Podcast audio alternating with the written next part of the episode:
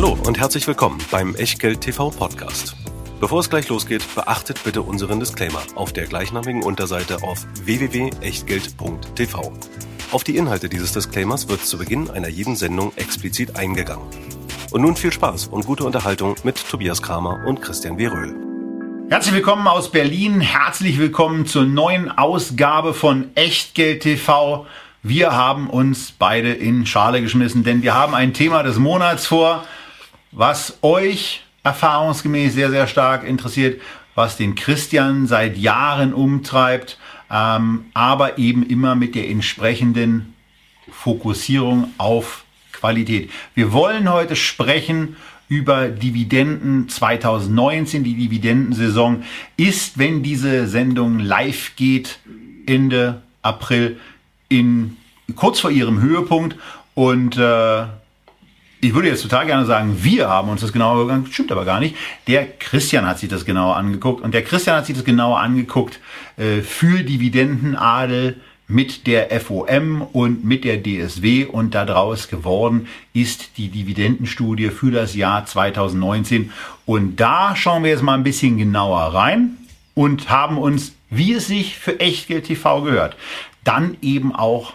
sechs Unternehmen ausgewählt aus dieser Studie, die jeweils auch genannt werden, ähm, auf die wir mal wieder einfach eingehen wollen, mit einer kurzen Würdigung, äh, wie wir die Aktie im Moment einstufen. Äh, darum soll es gehen. Und wir, das sind wie immer der schon genannte Christian, und zwar Christian Weröhl. Und Major T. Tobias Kramer. ja, wir hatten in den letzten Tagen gerade ein bisschen musikalischen Austausch und ich kann das immer nur wiederholen. Es gibt äh, von Peter Schilling ein sensationelles ähm, Album und äh, also vier Songs sind daraus hervorzuheben. Natürlich Major Tom, natürlich Die Wüste lebt, natürlich Fehler im System und als vierter Titel Terra Titanic. Darum um musikalische Dinge soll es jetzt aber nicht gehen, sondern jetzt geht es nicht musikalisch weiter, sondern zunächst mal juristisch. Ja, auch heute wieder nicht völlig losgelöst, sondern mit dem üblichen Hinweis, was wir hier machen, ist keine Aufforderung zum Kauf oder Verkauf von Wertpapieren, keine Rechtsberatung, keine Steuerberatung, keine Anlageberatung, kein Ich mach sie reich TV, sondern wir geben Meinungen ab. Meinungen zu Aktien, Meinungen zu Märkten, Meinungen zu Marktentwicklungen. Ob ihr diese Meinungen teilt und was ihr daraus macht, das ist euer Ding. Folglich können wir weder für die Inhalte noch für die Konsequenzen dieser Meinung irgendeine Art von Haftung übernehmen. Heute gibt es einen Haufen Schaubilder, teilweise aus der Dividendenstudie, teilweise auch die üblichen Echtgeld-TV-Porträts. Die könnt ihr natürlich auch in der Lounge finden. Ihr könnt sie teilen. Wir freuen uns, wenn ihr es tut. Aber bitteschön darauf achten. Und das sage ich gerade mit Blick auf die Dividendenstudie, die ja mit der vom Hochschule zusammen entstanden ist. Ganz besonders wichtig. Immer schön korrekt zitieren und die Quellenhinweise drauflassen. Die Gutenberg-Methode ist weder in der Wissenschaft noch in den guten Manieren anerkannt. Danke. Und damit sind wir angekommen bei der Dividendenstudie 2019. Bestmarken und Bremsspuren ist sie gleich mal überschrieben. Christian, zum Start, was, was ist denn da los? Naja, Bestmarken, das ist das, was wir alle enthalten ja, können, ja, lesen ja, können seit langer Zeit, nicht? Äh, wahrscheinlich schon seit dem letzten Herbst. Heißt es, gibt wieder einen neuen Dividendenrekord. Die ja, Dividendenklaköre sind da, aber die Bremsspuren? Ja, ja, ja, die Bremsspuren gibt es halt auch, weil ähm, wenn man mal in die Indizes reinschaut, dann stellt man fest, also es gibt zwar neue Rekorde, die basieren aber häufig doch auf Sonderentwicklungen, auf Megafusionen, auf Kapitalerhöhungen, auf Börsengängen. Und gleichzeitig das Verhältnis von Anhebungen zu Kürzungen hat sich deutlich verschlechtert. Wir sehen weniger Anhebungen als in den Vorjahren und gleichzeitig mehr Kürzungen. Äh, nicht nur im DAX, wo ja Daimler und BMW äh, schon frühzeitig angekündigt haben, dass es keine weiße Weste wird, sondern zum Beispiel auch im MDAX. So. Und wir sind jetzt dort angekommen, wo es im Grunde um die große Zusammenfassung geht. Das Big Picture der Dividendenstudie 2019 und vor allen Dingen damit natürlich des Dividendenjahrgangs 2019.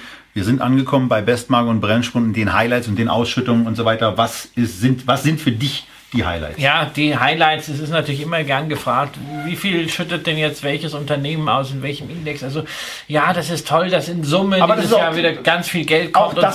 einer Studie. 57 Milliarden, ja, das ist immer so dieses Statistikgekrempel. Äh, Das machen wir jetzt dieses Jahr schon im zehnten Jahr äh, für FOM und DSW. Aber für mich ist immer relevant, was passiert auf der qualitativen Ebene. Und da ist eine Sache sicherlich nach wie vor toll. Es zahlen so viele Unternehmen Dividende wie noch nie zuvor. In den Indizes 88 Prozent, neun von zehn Unternehmen zahlen Dividende, nur jedes zehnte Unternehmen zahlt keine. Das wird ein neuer Rekord sein, er war in den vergangenen Jahren bei 86 Prozent. Und auch bei den Nebenwerten hat sich das deutlich oberhalb des früher üblichen Drittels nur von Unternehmen, die gezahlt haben, äh, stabilisiert. Das ist sehr positiv, genauso positiv wie die Volumenrekorde, aber eben diese Bremsspuren, weniger Anhebungen, mehr Kürzungen und dann kommt hinzu, dass die Unternehmen insgesamt in den Vorsichtsmodus geschaltet haben. Die Ausschüttungsquoten sind vielfach im Durchschnitt nicht so hoch, wie die DSW sich das wünschen würde. So als Richtschnur gibt es da immer 50 Prozent, sondern wir bewegen uns eher auf die 40 Prozent zu in den Indizes. Dazu gibt es allerdings einige Unternehmen, immerhin jedes achte, das mehr ausschüttet, als im vergangenen Jahr verdient wurde. Prominentestes Beispiel davon Bayer aus bekanntem Grund. Ja. Und wir steigen jetzt direkt ein auf der, auf der Stufe 6, wo es um die ersten Bremsspuren geht, wo es vor allen Dingen aber auch darum geht, wie es um die Zahlungsmoral in den jeweiligen Indizes über einen längeren Zeitraum gilt. Also es ist eine äh, grafisch ja, sehr umfangreiche und für dich auch ungewöhnlich volle Folie. Ähm, Ja. Aber was, ist, was sind da die Highlights und äh, was ist der generelle Aussagegehalt? Die Aussage ist ja durch die Farben relativ einfach. Grün ist es schon mal sollte gut. möglichst viel Grün sein und möglichst wenig Rot, weil Grün sind die Anhebungen und Wiederaufnahmen, Rot sind äh, die Kürzungen und Ausfälle. Und wir sehen, dass das Niveau, die Quote der Anhebungen zurückgefallen ist auf das Level von 2015. Wir haben also weniger Grün als in den Vorjahren und wir haben gleichzeitig mehr Rot als in den Vorjahren. Ähm, das heißt also, äh, das ist genau das, was ich mit Bremsspuren meine. Und diese Bremsspuren ziehen sich eigentlich quer durch alle Indizes. So, und wenn wir, wenn wir jetzt ein bisschen, bisschen genauer hingucken und das Ganze mal nur fürs Jahr 2019 angucken, dann sind wir auf der Seite 7 der Studie. Und wer sich jetzt fragt nach dem Motto, naja, wenn ihr bei 3 anfangt und dann bei 6 loslegt, da fehlen ja Seiten. Richtig. Diese Seiten sind natürlich allerdings nur für Mitglieder der Echtgeld TV Lounge auf unserer Internetseite abrufbar. Aber wenn ihr die Studie so haben wollt, ohne irgendwie datenmäßig abgefrühstückt zu geben, dann gibt es eine Möglichkeit, nämlich www.dividendenadel, da steht die Studie zum Download kostenlos bereit. Vergesst das Punkt.de den- nicht. Auf den Webseiten der FOM und der DSW. Also da gibt's die vollständige Studie für Mit unsere- 34 Seiten, die wir aber nicht heute alle durchhecheln wollen. wir haben Das- uns Highlights rausgesucht. Genau, wir haben die Highlights rausgesucht. Also Und zwar auch diese Seite, diese Seite 7, wo es darum geht, wie es eigentlich in den entsprechenden Marktsegment in diesem Jahr aussieht. Ja, und das ist für mich natürlich eine wahnsinnig wichtige äh, Seite, weil sie natürlich auch einen Charakter der Studie zeigt. Sehr viele Äußerungen zur Dividendenqualität im deutschen Aktienmarkt gehen immer nur auf den DAX. Ja, auf den DAX ist rauf und runter, rauf und runter, das liest man immer wieder. Aber wir gucken uns wirklich die Gesamtheit des deutschen Aktienmarktes an. Ähm, das heißt also nicht nur die Indizes DAX, MDAX, SDAX, sondern auch alles, was es sonst im Prime Standard gibt. Wir gucken den kompletten General Standard durch und auch den Freiverkehr. Alle Unternehmen mit mehr als 10 Millionen Euro Market Cap. Das sind dieses Jahr immerhin 600 Unternehmen, Okay. die damit einfließen. Und ansonsten natürlich von der Aussage, ja, es ist so ein bisschen so eine, so eine Trichterform ähm, in, in der Grafik, weil es fängt mit dem DAX, mit dem höchsten Marktsegment an und geht dann runter bis zum Freiverkehr und dann geht es mal wieder hoch, alle Segmente. Und beim DAX ja ordentlich. Ja, und man- 70 Prozent. 70 Prozent der Unternehmen äh, äh, heben an. Letztes Jahr waren es eigentlich noch drei mehr. Also statt äh, 21 in diesem Jahr waren es letztes Jahr 24. Also 80 Prozent. Ähm, ja, es war also deutlich besser und man sieht halt auch, je, sch je schlechter das Marktsegment, je tiefer das Marktsegment, ähm, umso weniger Anhebungen sehen wir. Das heißt, Dividendenqualität ist auf jeden Fall äh, eine Frage auch der Größe des Unternehmens. In den letzten Jahren haben wir auch immer gesehen, dass etwa in DAX und MDAX das Dividendenklima, die Zahlungsmoral, wie ich das nenne, gleich gut war. Der Abstand zwischen DAX und MDAX ist wieder größer geworden. Ähm, die DAX-Unternehmen, die müssen vielfach einfach anheben, weil man das auch erwartet von internationalen Investoren her. Ein Beispiel dafür ist natürlich auch etwa BASF. Da hätte man die Dividende auch konstant halten können, aber es gehört natürlich zum äh, Selbstverständnis dieser großen Publikumsgesellschaft, die ja keinen Großaktionär hat, sondern ständig um die Gunst ihrer Aktionäre buhlt und das sehr, sehr nachhaltig und sehr positiv tut, sowohl operativ als auch im Finanzgeschäft, ähm, dass man hier eine Erhöhung hat. Diese Disziplin, diese Sonderfaktoren fehlen in den tieferen Marktsegmenten zusehends, weshalb es logisch ist, dass wir, wenn wir das als Zahlungsmoral mal definieren, im MDAX weniger haben, im SDAX noch weniger und im Freiverkehr, das ist natürlich dann wirklich der Tiefpunkt. Mhm. Wenn wir weiterschauen, kommen wir auf die Folie 9 und sind da an einer Stelle angekommen, wo es um die Ausschüttungspolitik geht. Und das ist ja auch im, in, in deinem Buch, Cool bleiben, Dividenden kassieren, immer ein Thema gewesen, dass du, dass du einen Korridor eigentlich angibst. Ja. Diese 75 bis 75 diese 25 bis 75 Prozent. Jetzt fällt hier bei der Studie eigentlich sofort auf, dass es andere Größenordnungen sind. Das hat den, das hat den Ansatz, dass die FOM sich da anders eingebracht Nein, hat oder die ist, DSW. Das ist, das ist im Wesentlichen damit begründet, dass ich einfach äh, zeigen wollte, wie ist die Streuung um das Ziel der DSW, weil das Ziel der DSW ist schon sehr deutlich 50 Prozent. Äh, 50 Prozent des Gewinns sollen an die Aktionäre Genau, genau. Das ist so die Richtschnur. Natürlich sagt man äh, klar, nur wenn das Geschäft es hergibt, auch nur wenn äh, Investitionen nichts, aber bei einem reifen Unternehmen 50 Prozent ist das, was als Richtschnur erstmal immer gilt. Ich wollte ein bisschen besser die äh, Streuung drumherum zeigen, deshalb habe ich es in etwas andere mhm. äh, Felder eingeteilt, also auch 33 bis 50 und dann äh, ähm, 66, äh, 50 bis 66, um also wirklich ein bisschen enger darum äh, zu gehen. Das und nun, nun geht es hier, hier darum, dass da steht, lieber ein Drittel oder lieber Drittel als Hälfte. Das bringt ja zum Ausdruck, dass da die Unternehmen offenbar sagen, na, lass die DSW ja. mal DSW sein, ja. so ein bisschen. Äh, wir kümmern uns erstmal darum, dass wir das machen, was wir äh, vernünftig können. Wir machen unser Geschäft und wir schütten natürlich, also viele sagen es natürlich, wir schütten natürlich was an die Aktionäre aus, aber ein großer Teil der Unternehmen scheint sich auf dieses Drittel zu konzentrieren. Ja, es, es, wär, es wäre mehr drin gewesen äh, von der Ausschüttung her, wenn man einfach die Zahlen des letzten Jahres nimmt bei den meisten mhm. Unternehmen. Ähm, aber da regiert natürlich dann die Vorsicht, insbesondere auch unter dem Eindruck des zweiten Halbjahres, was konjunkturell mit einer deutlichen Eintrübung verbunden war.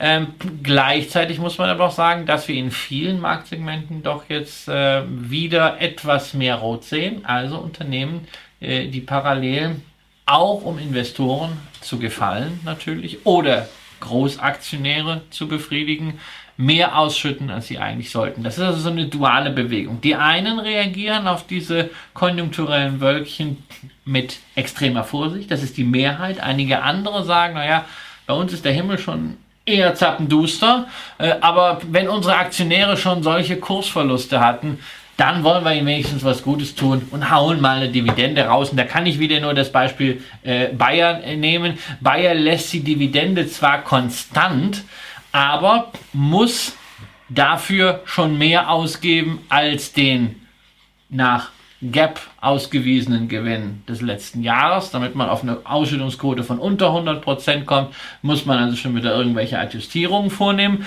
Und gleichzeitig ist es irgendwie doch eine Anhebung, weil dieselbe Dividende zu zahlen wie im letzten Jahr ist für Bayer dieses Jahr mit erhöhtem Cash-Abfluss verbunden, denn man hat ja zur Finanzierung der Monsanto-Übernahme eine Kapitalerhöhung durchgeführt.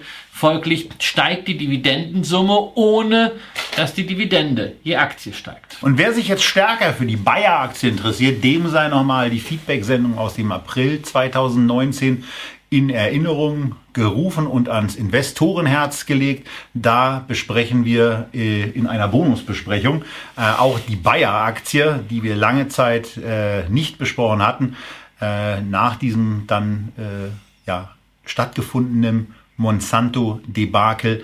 Aber die Bayer ist in dieser Sendung kein weiteres Thema mehr, es sei denn, der Christian nimmt sie noch weiter beispielhaft für irgendwelche Dividendenerklärungen. Die Bayer-Aktie ist auch nicht in den Top 5 der Dividendenzahler und des Dividendenjahrgangs 2019 aus dem DAX. Da haben es andere Unternehmen reingeschafft, die wir euch auf der Seite 13 zeigen und wo die Allianz mit 3,82 Milliarden Euro Dividendenausschüttungsvolumen die Nummer 1 ist. Ja, die ist die Nummer 1, wobei das natürlich eine rein quantitative Nummer 1 ist. Das ist kein qualitatives Urteil, das wissen vor allen Dingen diejenigen, äh, die die letztjährige Nummer 1 im Portfolio äh, haben oder hatten äh, wie wir ja auch im Echtgeld TV Depot Aktie des Monats. Das war nämlich Daimler. Daimler war zwei Jahre lang der Dividendenkrösus gewesen, hatte am meisten in absoluten Zahlen unter die Leute gebracht. Die Zeiten sind vorbei. Daimler hat gekürzt um 11 Prozent. Die Allianz hat um 12 Prozent angehoben, ist damit nun mit 3,8 Milliarden, hat er relativ unangefochtene Dividendenkrösus. Vor Daimler, vor Telekom, vor Siemens und BASF. Und interessant ist, diese fünf DAX-Granden hauen zusammen mehr als 25 Prozent des gesamten Dividendenvolumens am deutschen Aktienmarkt raus. Wenn ihr euch jetzt fragt, äh, wie kann ich eigentlich was zur Allianz-Aktie hören, ähm, weil die auch heute keine weitere Rolle spielt, aber zum aktuellen Spitzenreiter, die Dividendenstudie, würde ich ganz gerne was hören. Dann geht auf Echtgeld TV und auf die Unterrubrik Wertpapiere, gebt dort Allianz ein und dann seht ihr, dass wir sie zum letzten Mal im November 2018 besprochen haben. Kommt also von da aus ganz einfach sowohl auf die Sendung als auch, wenn ihr euch registriert und angemeldet habt, auf die PDF-Unterlagen von damals. Und also, auch diese Besprechung ist, wie die meisten Besprechungen, ja, weil wir es eher strategisch sehen und nicht um die Frage von 3 Euro Kurs mehr oder weniger, auch diese Besprechung ist nach wie vor hochaktuell. Ja. Das war da die Allianz. Die, die Daimler wäre dann also eine nächste Möglichkeit gewesen, die wir hier hätten erörtern können. Wir haben uns ja vielfältig über die Automobilindustrie dann auch unterhalten. Daimler war im März gerade dann ein etwas intensiveres Thema, weil wir die Aktie verkauft haben. Auch da also etwas zu finden. Ja, heute reden wir mal nicht über die Automobilindustrie. Genau, das machen wir nicht. Aber wir reden nachher noch das sei schon verraten, über die Nummer 3, die passenderweise dazu 3,333, ich glaube, ich glaube, die trinken da Schnaps. Also ich meine, bei der Nummer, da irgendwie muss man ja was trinken. Ähm, 3,333 Milliarden Euro Ausschüttung, die Deutsche Telekom ist nachher noch Thema in dieser Sendung. Und wenn ihr euch diese Studie dann in der kompletten Form runterladet, dann habt ihr noch den MDAX mit dabei, dann habt ihr noch den SDAX mit dabei, ihr habt noch Sachen abseits der ganzen DAX und DAX-Tochter, Töchter, Schwestern, Brüder, weiß ich gar nicht, was, naja, was sagen ja, Es ist ja einfacher geworden, das ist das Schöne. Wir hatten früher immer noch die 160 Werte auf vier Indizes verteilt, weil der Tech-DAX ja neben allen stand, aber eine Exklusivmitgliedschaft verbrieft hat. Wer im Tech-DAX dabei war, war nicht im MDAX oder im S-DAX und äh, das ist ja weggefallen. Insofern haben wir jetzt eigentlich nur noch drei Segmente, aber nichtsdestotrotz schauen wir uns natürlich auch den Tech-DAX an. Wir gucken auf die Nebenwerte, wo es sehr, sehr auf Unternehmen ankommt, die Garantiedividenden zahlen, die eben nicht aus dem operativen Geschäft kommen, sondern die aus Gewinnabführungs- und Beherrschungsverträgen resultieren. Ein neuer Fall dafür ist Stada, der Arzneimittel- und Generikahersteller. Und wir gucken auch mal ganz unten in die Liga die hier bei Echtgeld TV in der Regel keine Rolle spielt, weil die Unternehmen zu klein sind. Sprich, wir gucken in den Scale, das Kleinstwertesegment der Frankfurter Börse. Auch dort kann man jetzt mal eine erste Bilanz ziehen, was die Dividendenpolitik angeht. Immerhin die Hälfte der Unternehmen zahlt da unten äh, dieses Jahr eine Ausschüttung.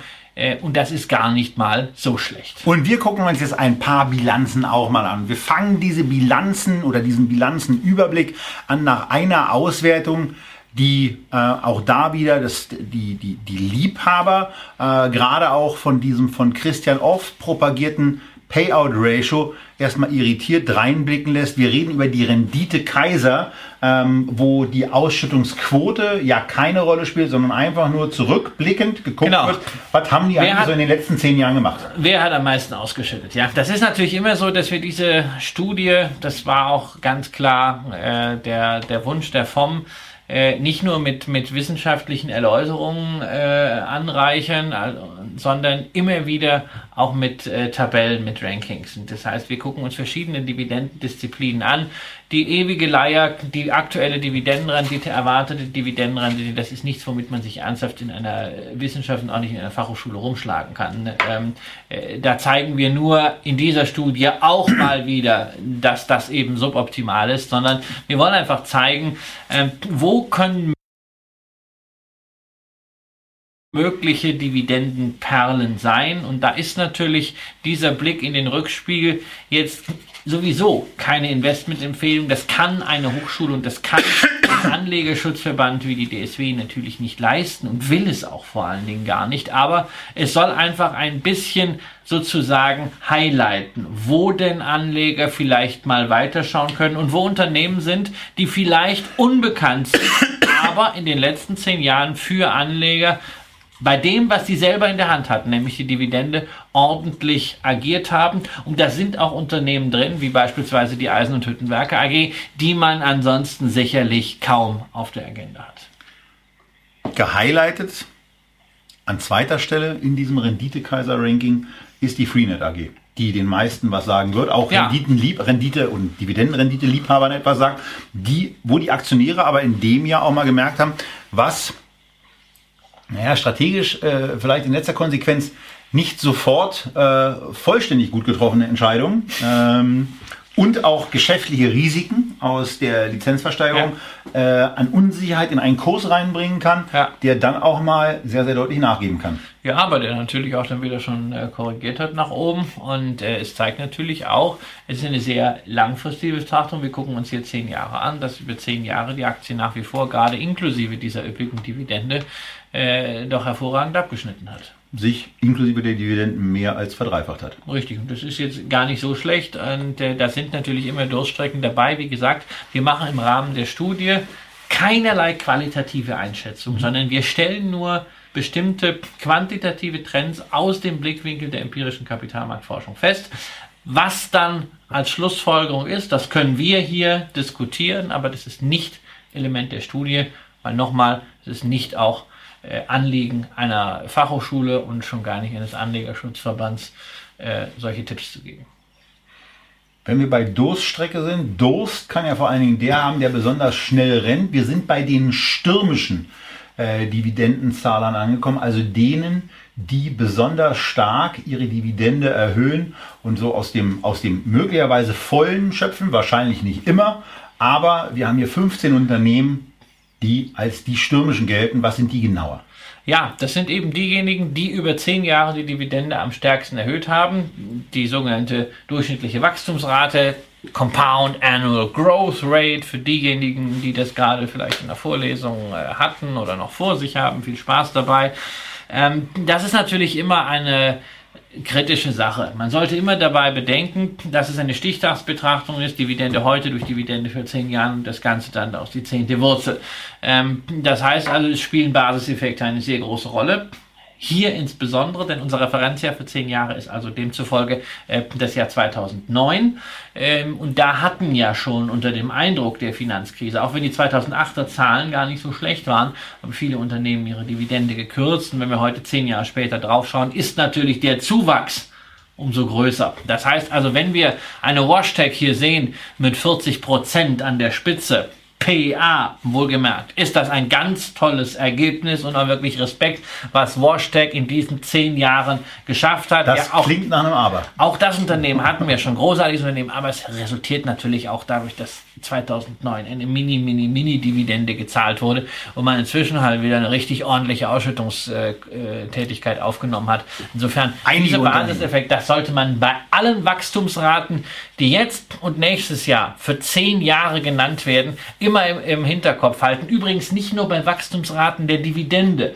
Auch wenn dann Fondsmanager und Indexanbieter rumprollen, so hier 10% da, 20% da, Durchschnittsrendite. Ist alles richtig, aber Freunde, bedenkt immer, das ist jetzt der optimale Basiseffekt. Ähm, wenn man dann elf Jahre, also sprich 2008 als Referenzjahr nimmt, relativiert sich manches. Nicht umsonst nehmen wir ja in den Echtgeld-TV-Profilen immer den 1.1.2008, sobald es möglich ist von der Historie ähm, als Startdatum. Das hat schon Gründe, um das ein bisschen einzuordnen und diesen Basiseffekt nicht so dramatisch erscheinen zu lassen. Aber jetzt, jetzt, jetzt geht's weiter. Jetzt müssen wir auch mal zu denen kommen, die es drauf haben, die lange Zahlen und äh, du nennst die in eurer gemeinsamen Studie Aristokraten Anwärter. Ja, Aristokraten kann ich sie ja nicht nennen, weil dann wäre das eine ziemlich kurze Tabelle. Gibt dann gibt es hier nur einen, dann gibt es eben nur den Fresenius, ja.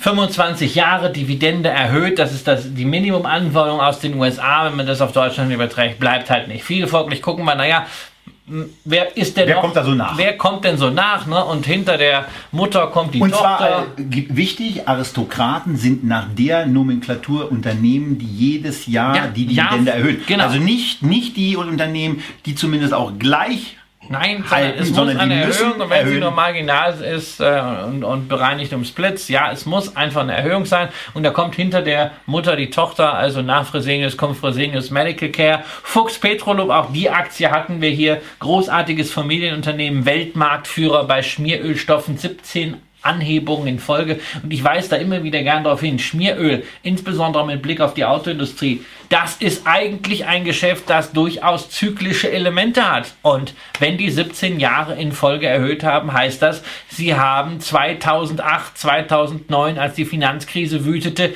eben Und die nicht, Absatzkrise im nicht Übrigen auch. gesenkt, auch nicht stagniert, sondern sie haben auch da erhöht. Bei Vielmann gut ist jetzt ähm, das nicht so überraschende, einerseits hohe Ausschüttungsquote, andererseits defensives Geschäft. Ja, und dann sind wir schon relativ bald bei den Unternehmen, die nur zehn Jahre haben. Ähm, das heißt, da ist natürlich der Trackrekord durch die Finanzkrise in manchen Fällen äh, versaut worden. Dazwischen kommt mit elf Jahren ein Unternehmen, das äh, nicht nur viel Freude bereitet beim Kurs, sondern auch viel Freude mit den Produkten, die es verkauft, nämlich vor allem Konzertkarten, CTS, Eventim, auch wieder so gar nicht der typische Dividendenwert, relativ geringe Rendite, aber wir hatten es ja auch schon, perfektes Payout-Ratio und jetzt elf Anhebungen in Folge, dazwischen nochmal eine schöne Sonderdividende, weil zu viel Geld rumgeflogen ist. Also das auch natürlich ein Anliegen der Studie, mal Dividendenwerte zu zeigen, die nicht die klassische Definition erfüllen. Und das eben nochmal als Hinweis. Ganz viele der Aktien, die in der Studie vorkommen, haben wir bei Echtgeld TV schon besprochen. Und ihr findet sie auf der Website unter Echtgeld TV unter Rubrik Wertpapiere. Dort ist eine Suche, die auf alle Sendungen zugreift äh, und wo ihr fündig werdet. Wenn ihr bei einer Aktie aber nicht fündig werden solltet, dann kann das daran liegen, dass ich was Falsches gesagt habe, weil nämlich doch nicht alle erfasst sind, was ich aber nicht glaube. Oder es liegt eben daran, dass wir sie noch nie besprochen haben. Und wenn ihr das ändern wollt, dann meldet euch bei Echtgeld TV in der Lounge an und nutzt den inzwischen relativ schmal werdenden Zeitabschnitt, indem wir es ermöglichen für eines unserer ja, für das beliebteste Format, was wir hier machen, nämlich Echtgeld TV Feedback euren Aktienwunsch einzugeben und haltet euch dran. Wie bei Monty Python, jeder nur ein Kreuz. Bei uns ist es nur eine Aktie, die ihr nehmen könnt. Und äh, wenn ihr zwei eingebt, dann seid ihr aus der Auswahlliste schon mal sofort raus. Das für möglicherweise auch Echtgeld TV Neueinsteiger. Und bei den Aristokraten sind wir jetzt an der Stelle, wo wir sagen müssen, wir kommen zu den Unternehmen, die du betitelt hast mit dem, was natürlich auch einen Investor erwärmen lässt, nämlich dem Thema Zuverlässigkeit. Da geht es genau um die Unternehmen, die zumindest nicht Ja. gesenkt haben. Und da kommen wir schon in Zeiträume, die grundsätzlich in diesen Top 15 jenseits der 20 Jahre liegen. Ja, das ist also jetzt so klassisch mein Dividenden-Adel-Basiskriterium. Dividende 10 Jahre nicht gesenkt, ist das äh, ist ja mein Minimumhürde dafür, aber das ist die Betrachtungsweise. Also Erhöhung ist schön, aber Wichtig ist erstmal, dass ich als Investor keinen Rückschnitt habe, ne? also vorwärts immer, rückwärts nimmer genau. sozusagen. Äh, das hat ja Nikolaus äh, von Bomhardt, äh, langjähriger CEO der Münchner Rück, auch mal genauso als seine Dividendendevise formuliert. Deshalb keine Wunder, dass ähm, die Münchner Rück mit 25, über 25 Jahren Stabilität äh, hier auch mit dabei ist. Äh, dazu haben wir insgesamt. Auch eine der absoluten Lieblingsaktien für Dividendenanleger. Ja, das ist halt vor allen Dingen auch mal eine Aktie, wo Rendite und Qualität Hand in Hand gehen. Das sieht man halt nicht so oft, ja, weil häufig haben wir entweder. Und ein einigermaßen günstiger Preis im Übrigen auch. Das, das kommt auch zu. Häufig haben wir halt eher wirklich eine super Qualität, eine schmale Rendite, wie zum Beispiel bei unserem Spitzenreiter bei der SAP. Ähm, wie auch bei Fresenius lange Zeit die Rendite extrem schmal war. Es ist jetzt ein bisschen mehr geworden, nicht nur weil die Dividende schön angehoben wurde, sondern auch weil der Kurs deutlich gesunken ist. Ähm, aber wir haben bei den Unternehmen, die über ein Vierteljahrhundert die Dividende nicht gesenkt haben, auch zwei, die man so häufig nicht auf der Agenda hat, äh, nämlich zwei Traditionsunternehmen aus dem Freiverkehr. Einerseits Paul Hartmann, äh, Spezialist für Papierhygiene im Krankenhaus und die Nürnberger Versicherung. Auch die kommen auf diesen wirklich beeindruckenden Trackrekord. So, und am Ende des Ganzen muss man sich dann ja auch mal irgendwann anschauen, was bringt das Ganze eigentlich? Wenn man sich so eine Dividende anguckt und sagt, na, das ist alles ganz toll, äh, dann muss man eben auch mal vergleichen, was so etwas bringt. Und da kann man sich unterschiedliche Sachen angucken. All das findet ihr, wie gesagt, in der Studie. Wir wollen uns jetzt mal zwei Spezialauswertungen noch anschauen. Nämlich einmal eine, wo es um die Unternehmen geht, die eben Zahlen und Nichtsein ergänzt um die Erhöher und Senker, wie sich das so im zeitlichen Ablauf abgespielt hat. Ja, was wir hier gemacht haben, ist ganz einfach. Wir haben einfach Indizes berechnet. Indizes sind ja Portfolios mit Unternehmen, die bestimmte Kriterien erfüllen. Wir haben ja jetzt hier nicht gesagt, wir wollen jetzt die 30 größten jedes Jahr da reinpacken, sondern es waren eben Dividendenkriterien.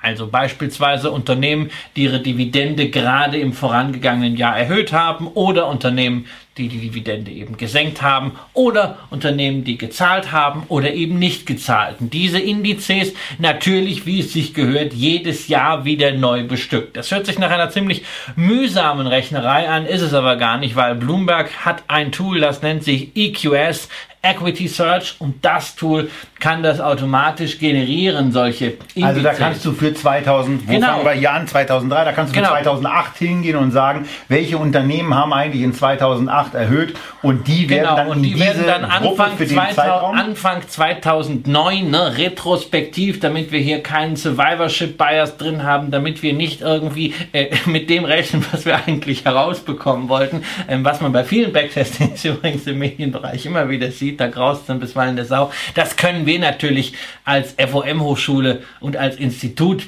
dem ich dort auch als Beiratsvorsitzender vorstehe äh, und mit Institutsdirektor Erik Freer zusammen, das können wir nicht machen. Wir müssen schon sauber arbeiten und das Bloomberg Terminal hat eben diese Funktion. Also aber, aber ganzen ganz methodischen konkret, Fehler wie, raus. Wie, wie, wie geht es dahin? Also das heißt, wonach, also wenn du sagst am 01.01.2009, da muss in 2008 diese Erhöhung stattgefunden haben. Und erst dann später wieder Richtig. zum 1.01. wird geguckt. Richtig, okay. genau. Das ist also jährlich, wobei wir machen es zum 31.03., was schlichtweg äh, den Grund hat, weil die Studie immer zum 31.03. ihren Stichtag hat. Und da wollen wir auch einen. Also da erfolgt die Reallokation. Genau, da erfolgt, da erfolgt die Reallokation. Dann bleiben die Aktien ein Jahr drin. Es werden natürlich Kursveränderungen und Dividenden wie auch beim DAX gezählt und herauskommen dann halt eben Indizes. Und es ist relativ einfach. Dividende erhöht und überhaupt Dividende gezahlt ist ein eindeutiges Qualitätsmerkmal, denn die Performance ist mit einer Verachtfachung, Verneunfachung seit 2008, äh, 2003 signifikant besser als bei Dividende gesenkt und bei den Nichtzahlern die kommen nämlich gerade mal auf eine Verdopplung, Verdreifachung. Also ein großer Abstand, ähm, der auch alle widerlegt, die sagen, auch Dividende ist mir jetzt nicht so wichtig. Ähm, gerade am deutschen Aktienmarkt ist Dividende ein Qualitätsmerkmal, beziehungsweise eine Indexfirma, die keine Dividenden zahlt, hat einen Malus. Genauso wie ein Unternehmen, das seine Dividende gerade frisch gesenkt hat. Auch das ist ein Malus. Diese Wechselwirkung zwischen auf der einen Seite Dividendenqualitäten, auf der anderen Seite Aktienkursentwicklung, langfristigem Gesamtertrag, Dividende plus Kursveränderung, die ist nicht zu lockern. Letzte Folie, die wir hier besprechen, und bevor wir uns dann den sechs Einzeltiteln, die wir für euch ausgewählt haben, zuwenden, ist das, was eben schon gefallen ist, nämlich die hohe Priorität auf das Thema Zuverlässigkeit, dass es ein sehr, sehr schönes auch Zusatzkriterium ist. Und das zeigt sich nicht zuletzt an genau dieser Auswertung, die ihr auf bezeichneter Folie 25 vorfinden könnt. Ja, einfach mal ein solches Portfolio gemacht, wobei das Kriterium eben war, Dividende zehn Jahre nicht gesenkt sind, also deutlich weniger Unternehmen. Kommt seit 2003 eine Verdreizehnfachung raus. Wie gesagt, ne, Basiseffekt auch 2003 ganz relevant, war auch ein Tiefpunkt, aber es ist halt der Zeitpunkt, wo wir starten können, weil weiter zurück sind die Daten in Bloomberg nicht äh, drin. Entscheidend aber hier die relative Betrachtung, denn wir nehmen einfach diesen Index der zuverlässigen und setzen ihn in Relation zu dem, was die übrigen Frankfurter Indizes gemacht haben, der DAX, der MDAX, der SDAX, der TechDAX, die ja teilweise wirklich toll gelaufen ja. sind, aber selbst die besten nur halb so gut wie der Index der zuverlässigsten Dividendenmeister. Und auch das spricht wiederum dafür, dieses Basiskriterium Zuverlässigkeit wirklich zum Ausgangspunkt eine Anlageentscheidung zu machen und natürlich auch, weil wir immer in der Forschung auch die Rückkopplung auf den Corporate Finance Bereich, auf die Unternehmen sehen wollen. Natürlich auch die Empfehlung an die Unternehmen, nicht zu senken, ist ein Signal, ein positives Signal an den Kapitalmarkt, dass sich, sofern man es denn dann in den nächsten Jahren durch entsprechende operative Ergebnisse untermauern kann, in einer positiven Kursentwicklung niederschlägt. Und von dem Hintergrund muss man auch sagen, atmende Dividende bei beispielsweise BASF oder der Münchner Rück. Man sieht das dann bei der Münchner Rück jetzt schon wieder in der Kursentwicklung. Alles richtig gemacht. Und damit sei das, was wir zu der Studie in der komprimierten Fassung von 30 Minuten rüberbringen wollten, erzählt und wir können einsteigen in sechs Einzeltitel die in dieser Dividendenstudie jeweils vorgekommen sind, ähm, aber die längere Zeit oder auch noch gar nicht bei uns vorgekommen sind.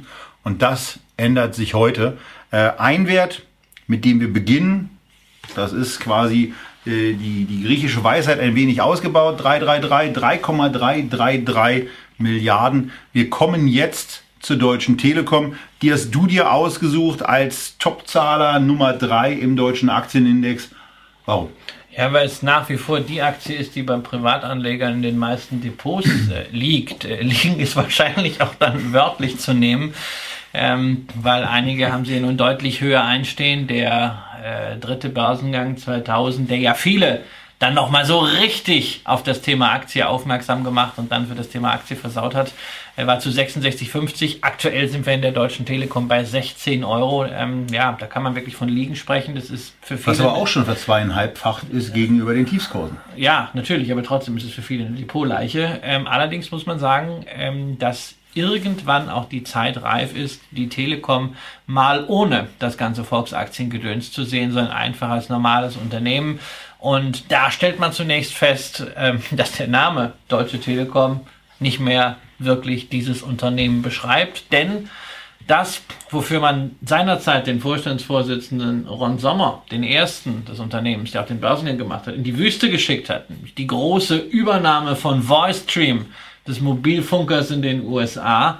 Ausgerechnet das ist heute das Hauptgeschäft. 46 Prozent des Umsatzes und äh, nee, 43 Prozent des Umsatzes, 46 Prozent des EBITDA macht die Deutsche Telekom durch T-Mobile US in den Vereinigten man muss, Staaten. Man muss fairerweise aber auch dazu sagen, dass die Marktkapitalisierung der Telekom im Moment bei 71,4 Milliarden liegt. Und wenn ich mich richtig erinnere, war der Kaufpreis, den man damals bezahlt hat für VoiceStream, äh, um 50 Prozent höher als das, was die heutige Marktkapitalisierung ist. Ja, man hat halt äh, in diesen Zeiten damals viele Dinge überzahlt und die einzigen, die damals wirklich davon profitiert haben, waren diejenigen, die Aktien verkauft haben. äh, und insbesondere, wer hat damals verkauft? Wer hat Aktien zu 66,50 verkauft? Nein, das waren keine bösen Finanzinvestoren. Das waren keine Heuschrecken, liebe Freunde.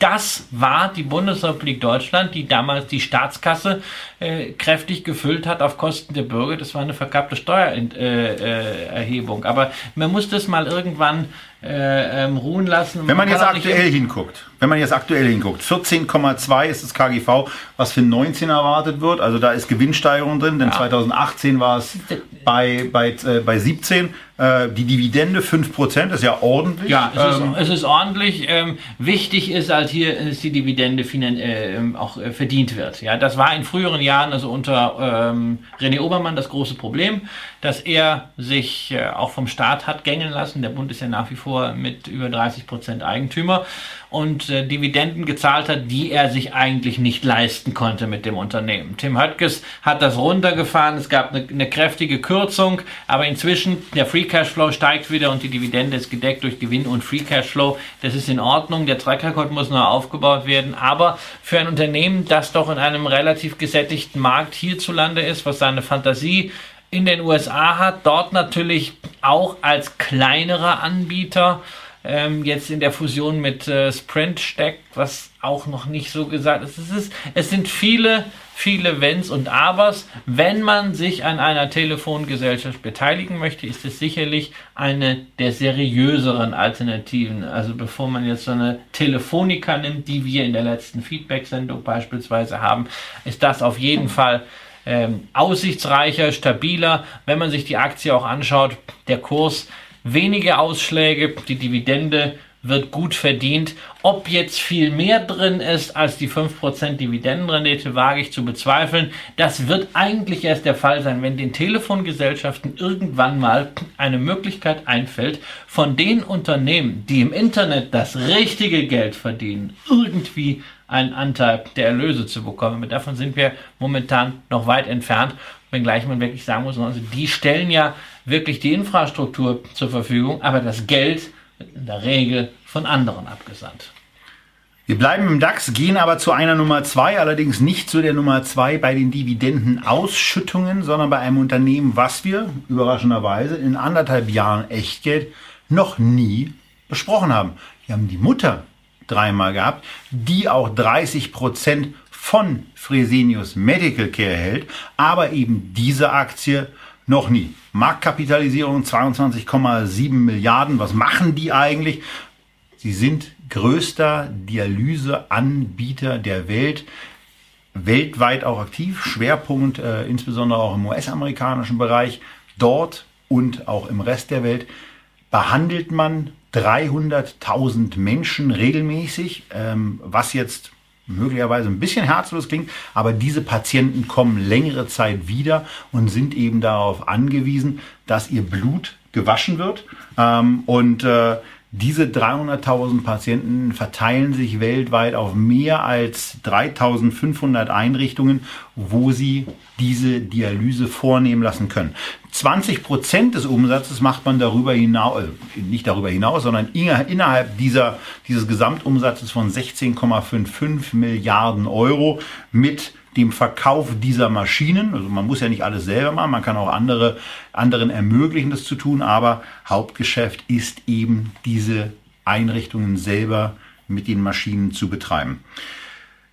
Man sieht an dem Chart, dass da lange Zeit vieles gut gegangen ist, das Unternehmen auch in diverse Höherbewertungsphasen eingetreten ist, also wo vielleicht beim Kurs mehr passiert ist als bei der Gewinnentwicklung.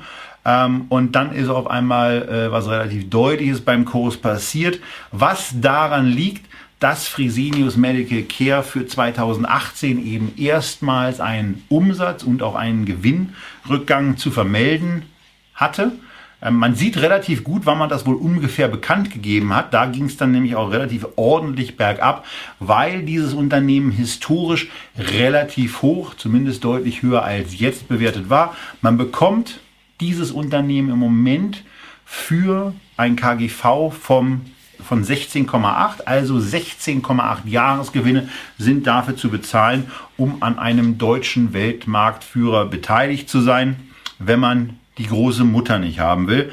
Ansonsten ist es so, dass ihr beim ein, beim Dreijahresvergleich bei Umsatz, EBITDA und Jahresüberschusswachstum aber zumindest noch seht, dass die ganz grundsätzlich eigentlich äh, ein tolles Unternehmen sind. Das seht ihr natürlich auch daran, dass sie auf Platz zwei äh, bei den Aristokraten-Anwärtern stehen mit äh, 22 Erhöhungen insgesamt in Folge. Und trotz dieses Gewinnrückgangs dachten sie, äh, Entschuldigung mal, aber nach 21 Jahren, nur weil jetzt einmal ein bisschen was schiefgegangen ist, wir sind doch nicht doof, wir erhöhen trotzdem ein bisschen. Ja, das ist ihnen aber auch nicht schwer gefallen, weil die Payout-Quote sehr, sehr niedrig ist, ja. Ähm, Im homöopathischen Bereich. Ja, in der, in der, Regel schafft Fresenius es, äh, so genau wie Fresenius Medical Care, beide schaffen es nicht in meine Dividendenselektion. Ähm, die meisten Unternehmen, die es nicht schaffen, haben das Problem immer von oben.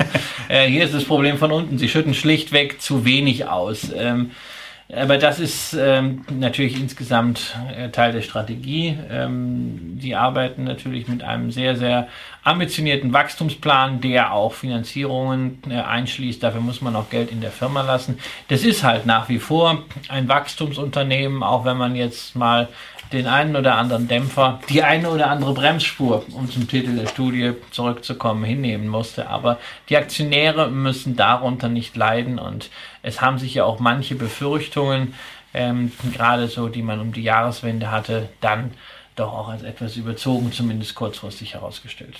Und da soll es zu Fresenius Medical Care gewesen sein. Aus meiner Sicht eine interessante Investmentalternative. Für mich eine, völlig, eine völlig uninteressante. Weil? Weil ich äh, die Muttergesellschaft habe und damit mit äh, 30 Prozent beteiligt bin, breiter aufgestellt. Man hat noch das Infusionsgeschäft, man hat noch das Krankenhausgeschäft. Also wenn man jetzt nicht speziell in Dialyse investieren möchte, dann ist die Muttergesellschaft sicher die bessere Aktie. Wir kommen zu einem Unternehmen, was mir äh, primär dadurch bekannt ist, dass es in der Anfangsphase des neuen Marktes eines der Unternehmen war, das verhältnismäßig günstig bewertet schien. Und äh, naja, was soll ich sagen? Es wurde in der Folge dann auch immer günstiger. Was man auf dem Echtgeld TV-Chart nämlich nicht sieht, sieht man auf diesem Chart, der mal die Börsenhistorie von Mensch und Maschine nachzeichnet, wo man dann sieht, dass es Anfang 99 den lange, lange Zeit höchsten Kurs gab, der im Bereich von 25 Euro sich bewegt hat. Und ähm, als börslich eigentlich noch alles in Ordnung war, hat sich diese Aktie schon mal auf den Weg nach unten gemacht. Und als die Krise dann losging, hatte sich Mensch und Maschine schon mal halbiert. Äh, dann ist noch eine Halbierung gefolgt und noch eine Halbierung und die hat sich ganz schön oft halbiert, aber hat bei 1,65 dann eben den Boden gefunden, hat dann in der Folgezeit auch noch mal ein bisschen weitere Böden ausgebildet naja. und zack, und ein paar Jahre später sind sie in die Dividendenstudie reingekommen und da fragt man sich, wie konnte denn das passieren? Ja, wie konnte das passieren? Also sie haben schon, äh, wenn sie konnten, ausgeschüttet. Also ähm, das Unternehmen ist nicht jetzt irgendwie äh, wie ein Affe vom Baum gefallen, sondern ist natürlich eine etablierte Größe. War es übrigens auch am neuen Markt schon. Auch damals Umsätze schon im Bereich äh, von fast 100 Millionen Euro. Das gab es bei vielen Unternehmen äh, ja noch nicht nur, mal als nur, in, nur in den Planzahlen. Ja, noch nicht mal als Verlust, ja. Also äh, das, das, war, das war schon eine Hausnummer. Äh, ein sehr, sehr solide geführtes Unternehmen, äh, nach wie vor der Gründer Adi Drotlev hält äh, 44 Prozent, kauft auch regelmäßig zu. Ähm, muss man allerdings auch sagen, kann er sich durchaus leisten, denn die Ausschüttungsquote ist mit 91 Prozent äh, auch nicht ohne. Das heißt also, um diese Dividendensteigerung der Vergangenheit äh, tatsächlich hinzukriegen, muss das Unternehmen sich jetzt schon von der, äh, nach der Decke strecken. Ist, was machen die denn eigentlich? Was machen sie? Software. Und zwar CAD-Software, also Software, mit der man Konstruktionspläne insbesondere für Gebäude erstellen kann. Und damit ist natürlich klar, sie sind einer der Profiteure des deutschen Baubooms.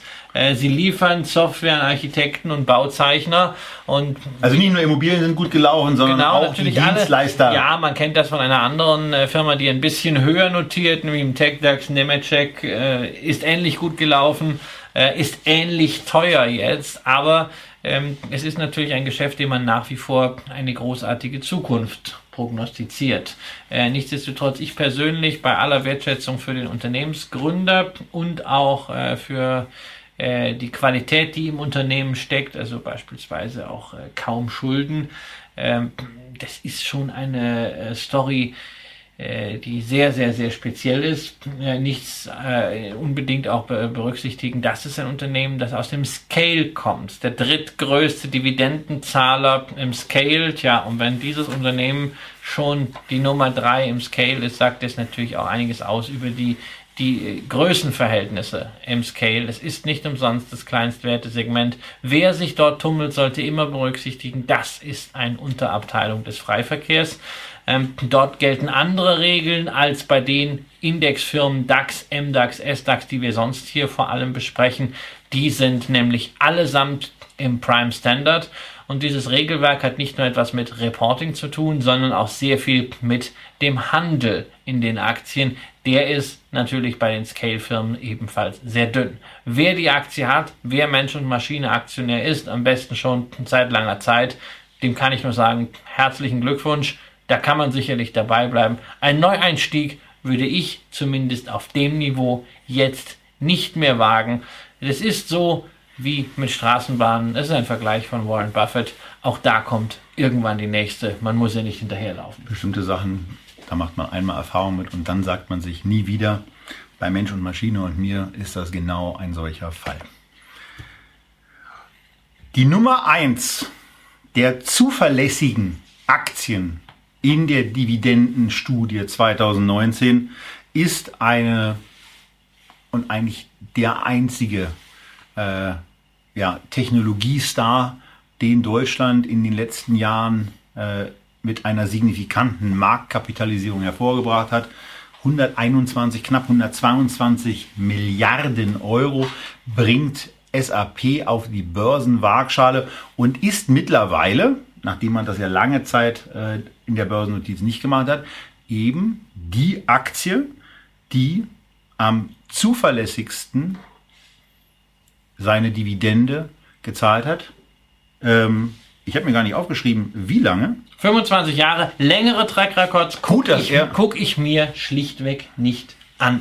Ja, es gibt ja einige, die immer so. sagen, ja, das waren aber schon 30 und dann gibt es ja für die US. Ach so, ach so, ach so. Nö, Nee, also, also das haben wir bei der Studie gar nicht besprochen. Ja, also nee, länger als 25 Jahre gucke ich mir nicht an. Also Kap, Kap, Kap ja, ist quasi 25. Ja, weil ansonsten müsste ich äh, ähm, müsste ich irgendwo die Kappe momentan bei 30 machen. Also ich fange da an, wo der Track Record von Bloomberg für, für, äh, okay. für deutsche Aktien anfängt. Und das sind äh, 25 Jahre, decke ich damit ab. Und nein, liebe Leute, ich habe keinen Bock, Geschäftsberichte zu, äh, zu durchwühlen und in Unternehmensarchiven zu fragen. Äh, ähm, das gibt's ja auch welche, die fragen, ja, Sie könnten doch mal nachfragen bei den Unternehmen und dann könnten Sie so eine Liste wie David Fish, Gott hab ihn selig, großartiger äh, ähm, Empiriker in den USA, hinsichtlich der dann auch genau wusste, ob jetzt Coca-Cola seit 84 oder seit 83 Jahren ist. Leute, der interessiert mich schlichtweg nicht. Ich geht mir komplett, auf Deutsch gesagt, am Arsch vorbei. Ob das jetzt 30 oder 25 Jahre sind. Der Grenznutzen, ob jetzt einer 25 Jahre nicht gesenkt hat oder 35 oder 45, der ist gleich null in der Erkenntnis. Der Grenzaufwand, das rauszufinden, ist riesig. Und hallo, ich bin Investor, ja. Ich bin nicht Student, der Fleißarbeit bezahlt kriegt, sondern äh, für mich geht es um Erkenntniswert und den habe ich bei 25 Jahren und darüber hinaus dann nicht mehr. Also 25 Jahre, Dividende nicht gesenkt, kann auch länger sein oder nicht, ist mir pups. Okay. Ähm, ansonsten ist bei dem Unternehmen zu sagen, knapp 21er KGV haben sie im Moment in Waldorf.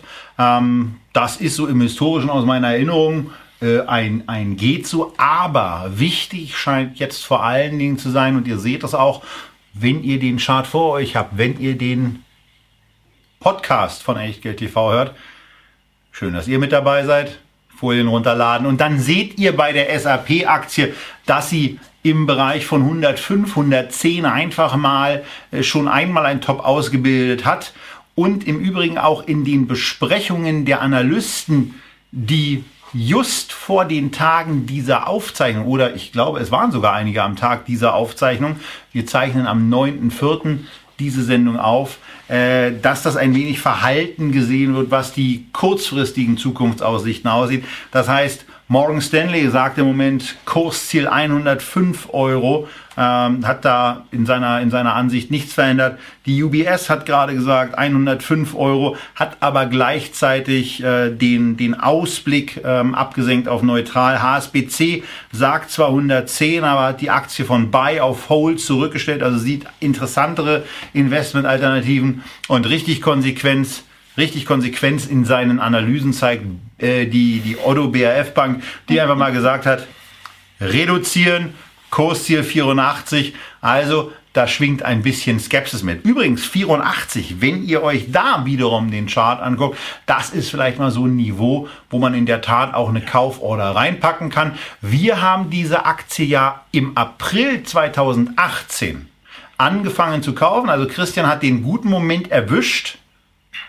als er zu einem relativ niedrigen Kurs die Aktie in einem Einmalkauf erworben hat. Ich habe dann mal in den folgenden Monaten ähm, einen Sparplankauf gemacht, um das auch mal zu zeigen, wie das so funktioniert. Wer sich sowas nochmal angucken will, auch wie so eine Eingabe funktioniert, der geht bitte auf die April 2018 Sendung. Und ähm, äh, ansonsten hat er aber mit SAP, auch wenn er jetzt kauft, ein Unternehmen, was eben zu den absolut zuverlässigsten Unternehmen im DAX gehört oder das absolut zuverlässigste Unternehmen im DAX und auch innerhalb dieser Studie war. Ja, großartiges Unternehmen, ähm, das in der Vergangenheit Wachstum geliefert hat, das auch weiter tun wird. Das weiß, dass es für das Wachstum etwas tun muss, vor allen Dingen Geld investieren muss. Ähm, da ist die Börse nicht so begeistert, das kennen wir immer. Äh, Investitionen mag man überhaupt nicht, aber äh, ohne die Investitionen äh, gibt es halt auch in künftigen Zeiten kein Wachstum. Und jetzt kommen wir zu einer Aktie, die wir bisher zweimal schon besprochen haben. Ähm, und zwar einmal am 13.12.2017 in einer der ersten Aktie des Monats Sendungen in der ihr euch bedauerlicherweise für meinen Vorschlag Pandora entschieden habt. Ähm, das würden wir uns im Nachhinein alle anders wünschen, ähm, weil diese Aktie ist im Moment unser Top-Verlierer. Nicht die Aktie, die wir jetzt hier vorstellen und die wir zum zweiten Mal am 24.07.2018 vorgestellt haben. Interessanterweise bei ganz ähnlichen Kursen, nämlich einmal bei 1975, einmal bei 1955. Jetzt ist die Aktie freundlich und das Geschäftsfeld mit umschreibenden, äh, mit beschreibenden äh, Notierungen äh, abgesoffen. Äh, ein Stück ist jetzt bei 17,5 Euro in etwa, hier 17,60 Euro und ist damit für mich ähm, in den, bei, von den Unternehmen, die wir hier heute vorstellen, die spannendste Aktie. Äh, sie war billig ist. Weil es günstig ist, weil gesoffen wird halt immer. Der Sekt ist auch billig von denen. Ja, der kostet okay. 2,70 Euro. Erinnerst du dich noch an unsere Verköstigung? Da haben wir hier. Das war jetzt nicht so die live, live in der Sendung haben wir das getrunken und da ist seitdem ging der Kurs auch runter. Ne? aber, ist, man ja, hat mein das, Gesicht gesehen. Ja? Also das war der Faberschock. Das ist war das, der Faberschock im Dezember. Also ist ein tolles Unternehmen, aber ist das eine Plörre gewesen? Ne? Das war nicht so Meine lecker, Güte. aber ähm, ne, der, der Köder muss dem Fisch schmecken, sagt man ja. Nicht Und dem wir, Angler. Wir waren, Ja. wir waren möglicherweise an der Stelle der falsche Fisch, ähm, weil Ja. wir Ja. andere Getränke bevorzugen. Ähm, die dürfen auch prickeln. Äh, es darf aber im Zweifelsfall lieber geschmackloses Wasser sein oder eben ähm, sowas aus Atlanta. Ähm, kleiner amerikanische Stadt. Oder es darf auch gerne was mit Alkohol sein. Mögen wir auch. Aber Faber war jetzt nicht so unser Favorit. Ähm, äh, ob die mal irgendwann eine Champagnerfirma kaufen, um sie nach oben hin auch abzurunden. Ich fände es ja spannend. Genau zu dem, Ja. äh, aus dem Anlass werde ich, im, äh, werde ich im, im Sommer mal ein bisschen nach Frankreich fahren und mir da mal so ein paar von den Gehöften angucken. Aber ansonsten. Urlaub machen. Ja. Ähm, KGV 12,1 im Moment, Dividendenrendite 3,1 ähm, ist mit dabei, weil es ein Aristokratenanwärter ist, nämlich deswegen, weil das Unternehmen seit zehn Jahren die Dividende äh, erhöht hat, Ja. jeweils erhöht hat und äh, das ist ja, wenn ihr euch zurückerinnert an die Folien, ist auch in- schon mal eine ganz Ist in ordentliche Deutschland Leistung. schon eine Hausnummer. Genau. Ja. Und ähm, ja, Payout-Ratio ist gut. Ähm, wie gesagt, Preiswürdigkeit ist da. Die haben auch vom Grundsatz her eine ganz optimistische, also eine, eine ganz gute Entwicklung auch bei den Quartalszahlen äh, fürs zweite Quartal gehabt. Ähm, Man muss allerdings auch dazu sagen, dass sie in Deutschland möglicherweise ausgelöst durch den Faberschock im Dezember 2017 einen Absatzrückgang zu verzeichnen hatten. Ähm, wir weisen natürlich daran sämtliche Schuld von uns. Ähm, ja, ansonsten ist es hier ein äh, Unternehmen, was, äh, was gut aufgestellt ist ähm, und was günstig bewertet ist, eine schöne Dividende zahlt und unter dem Gesichtspunkt Ja, des es Themas, was wir heute ist, haben, ist eine ein Value-Aktie, Investment. ist eine Value-Aktie, die natürlich äh, ein bisschen darunter leidet, dass sie nicht allzu viel äh, zu erzählen haben. Ja, ein Man Newsflow kann aus, eigentlich der- immer was erzählen, man muss es nur tun. aus dem Geschäft. Na ja, ich meine, es ist halt so, die Börse möchte natürlich äh, ähm, Wachstumsstories sehen, Kooperationen sehen, äh, Übernahmen am besten, die nichts kosten äh, und all sowas, aber die machen halt einfach ganz brav und bieder und seriös ihr Geschäft. Das läuft sehr solide. Ähm, sie haben relativ geringen Free Float. Das schreckt natürlich auch manche Anleger ab, deshalb sind sie auch nicht in irgendwelchen Indizes. Ähm, deshalb kommt der Kurs kurzfristig äh, nicht aus dem Quark und man muss halt einfach die Geduld haben, wenn das Unternehmen weiterhin seine Wachstumskurve beibehalten kann, dann werden wir auch wieder deutlich höhere Notierungen sehen und bis dahin ist die 3,1%ige Dividendenrendite eine ganz gute Entschädigung. Es ist aber etwas für Liebhaber, natürlich auch für Leute, Die gerne mal auf eine Hauptversammlung gehen. ja, und zwar ein Geschäftsjahr Ende 30.06. Das heißt, die Hauptversammlung findet immer im November statt, wenn es also überall schon so ein bisschen weihnachtlich wird. Und ich habe selber noch nicht hingeschafft, habe aber von mehreren gehört, die dort waren. Äh, Man kann sich dort auch schön einen auf die Lampe gießen. Schön einmal zulöten auf im, im, bei Schloss Wachenheim, nicht im Schloss Wachenheim. Wir kommen zur letzten Aktie, die wir im Rahmen dieser, dieser Thema des Monats Sendung äh, zur Dividendenstudie 2019 vorstellen wollen. Und wir sind wieder mal im Immobilienbereich gelandet, Ja. ähm, nämlich bei VIB Vermögen. Ja, bei einer Gesellschaft, die ich total gerne mag und freue mich, sie auch mal äh, hier erwähnen zu dürfen, weil es quasi eine der Blaupausen ist für deutsche Immobilienaktiengesellschaften. Das ist ja ein relativ junges Segment. Die meisten Unternehmen in dem Segment haben noch nicht den Track Record an der Börse, ähm, dass es reichen würde, in dividendenadelige Sphären zu. Aber VIB Vermögen hingegen schon. 13 Jahre die Dividende nicht gesenkt, 17 Jahre sogar stets gezahlt. Da ist schon eine History drin. Der Kurs zeigt auch, Sie müssen was von Ihrem Geschäft verstehen, der geht nämlich wirklich wie an der Schnur gezogen nach oben, ist ein Bestandshalter, der quasi zwei Unternehmen kombiniert, die wir auch in äh, naher Vergangenheit erst hier besprochen hatten, nämlich zwei deutsche REITs. Einerseits die deutsche Konsum REIT, die es auch sogar in unser äh, Aktie des Monats Echtgeld TV Depot äh, Und ich geschafft hat. ganz freiwillig gekauft. Super, ja. Und als zweite die Schwestergesellschaft quasi vom selben Initiator, die Deutsche Industrie REIT, ähm, beides von Rolf Ergeti. Das kombiniert VIB Vermögen. Das heißt, wir haben es also zu tun mit Industrieimmobilien und Gewerbehandelsimmobilien. Will also heißen viel Logistik, ist dabei, das ist der Schwerpunkt mit 65 Prozent des Geschäfts. Ähm, dann solche Fachmarktzentren sind dabei und ein paar Spezialimmobilien, unter anderem übrigens der Burger King in Ingolstadt. Wer Also- kennt ihn nicht? Wer kennt ihn nicht? Also ich glaube, ich war tatsächlich schon mal da, da irgendwo an der, äh, an der Autobahn. Ähm, Aktie ist sicherlich nicht mehr günstig. Der ein oder andere kann jetzt auch gerne aufschreien und sagen, Mensch, warum ist denn im Echtgeld TV-Porträt kein FFO? Tja, weil die Gesellschaft den FFO erst seit fünf Jahren veröffentlicht. Es gibt ja keine Verpflichtung, ein FFO, FFO zu verpfli- äh, veröffentlichen. Wir aber eine stringente Historie von zehn Jahren haben wollten und außerdem für die Dividendenzahlung ja sowieso Entscheidend ist rein rechtlich, was denn im Jahresüberschuss steht. Folglich hier ganz normal die Gewinne, KGV-Bewertungen, deshalb natürlich mit Vorsicht zu genießen. FFO für die letzten Jahre, aber überzeugend. Zuletzt von 1,49 auf 1,64 gestiegen, also ein Plus je Aktie von ungefähr 10%. Und damit auch relativ nah, sogar auch beim Gewinn pro Aktie. Ja, genau. Also Kommt es ja nicht oft vor.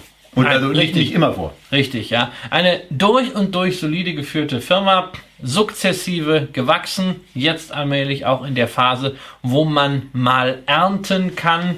Ähm, das haben halt viele auch jetzt wieder in den letzten Wochen entdeckt. Ähm, nachdem man die Zahlen gemeldet hatte, gab es mal richtig wieder eine Käuferattacke, ist ein bisschen nach oben abgehauen, trotzdem zweieinhalb Prozent Dividendenrendite. Eine schöne Spezialität, vor allem für Anleger aus dem Süden, weil die können die einzelnen Immobilien sich auch angucken. Adressen stehen im Internet, also ganz transparent. Und Bayern ist der absolute Schwerpunkt. Das ist ein wesentlicher Unterschied zur deutschen Konsumread, die ja vor allen Dingen in Ostdeutschland aktiv ist.